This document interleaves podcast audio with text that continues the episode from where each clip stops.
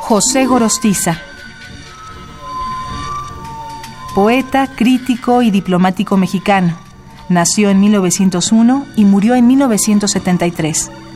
Este poema forma parte de la serie Dibujos sobre un puerto. Está dedicado al dibujante Roberto Montenegro.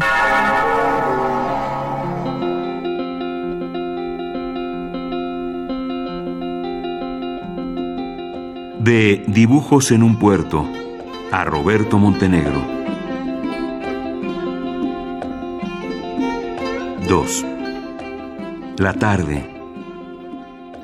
Ruedan las olas frágiles de los atardeceres como limpias canciones de mujeres.